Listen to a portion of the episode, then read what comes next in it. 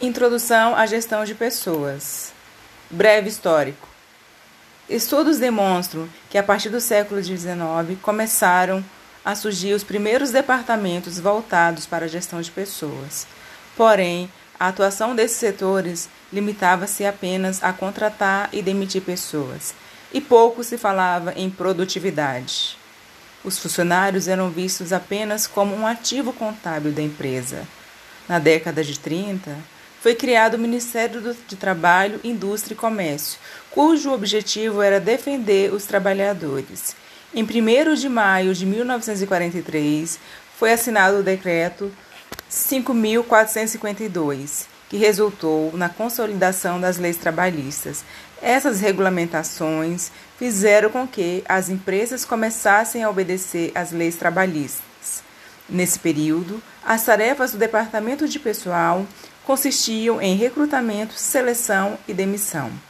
Não havia nenhuma preocupação com os fatores motivacionais inerentes à condição humana. As organizações procuravam pessoas, havendo o candidato, a vaga era preenchida e assinava-se o contrato de trabalho. Nessa época, as principais formas de recrutamento eram por meio da divulgação de anúncios em jornais e cartazes nas portas das empresas. O processo de admissão e demissão era feito pelo chefe responsável pelo funcionário. O sistema de administração de pessoal foi evoluindo e, a partir da década de 70, o departamento de pessoal começou a focar nas pessoas, tornando esse sistema mais humanizado.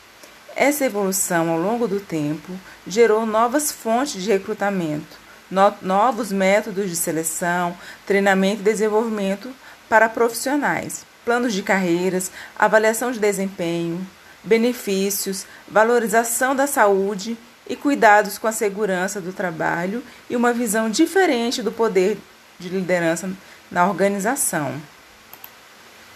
Atualmente, entende-se que as organizações são sistemas integrados por pessoas, portanto, o seu sucesso depende em grande parte da intervenção humana.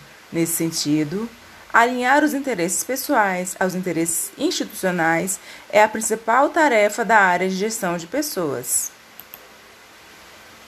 A área de gestão de pessoas, segundo Lacombe, é, gestão de pessoas refere-se ao conjunto de esforços que tem por objetivo planejar, dirigir ou liderar atividades, em grupos ou individuais no âmbito empresarial.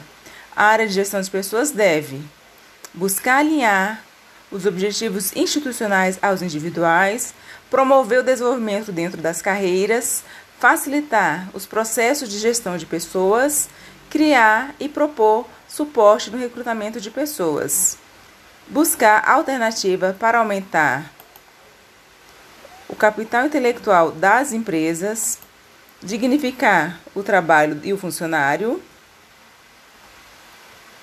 subsistemas.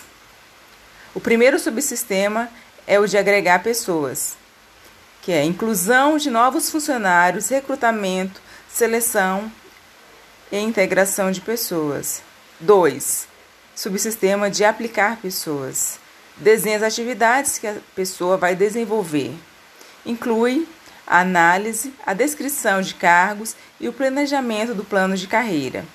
3. Subsistema de desenvolver pessoas. Tem a função de capacitar e aperfeiçoar o desenvolvimento profissional das pessoas, incluindo treinamentos e programas de comunicação. 4. Subsistema de manter as pessoas criação de condições ambientais e psicológicas satisfatórias para as atividades e tarefas executadas, incluindo salários, benefícios, higiene e segurança do trabalho, recompensas e estudos do clima organizacional. 5. Subsistema monitorar pessoas. Acompanha e controla as atividades, incluindo banco de dados e auditoria de gestão de pessoas. Principais processos: recrutamento. A organização escolhe o capital humano que deseja empregar.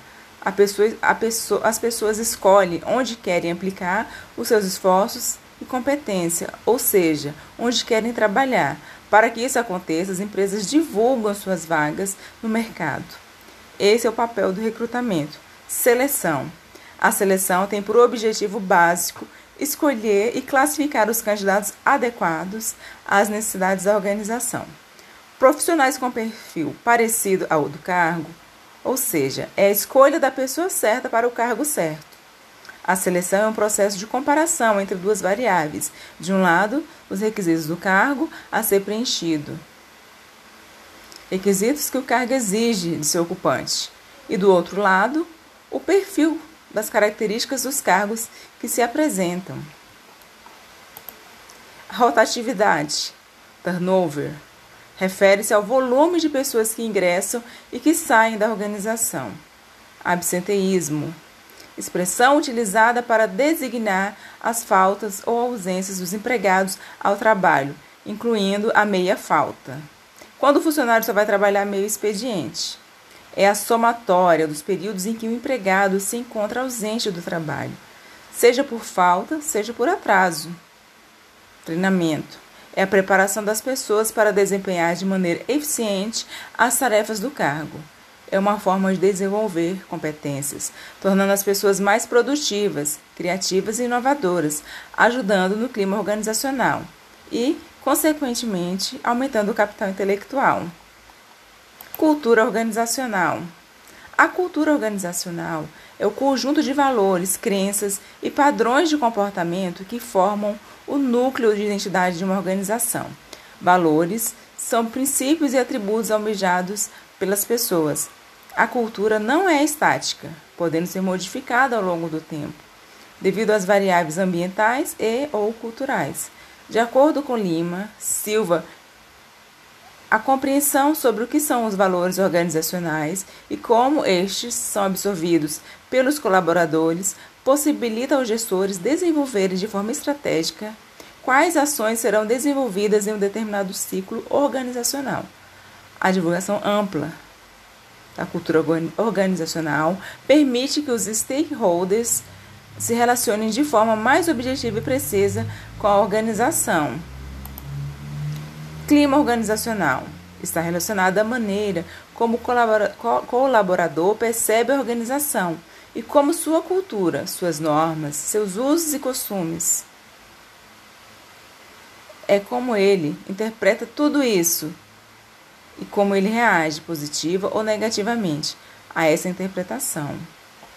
Conclusão: a gestão de pessoas representa uma das atividades mais complexas dentro de uma organização já que sua principal função é alinhar os objetivos institucionais aos individuais.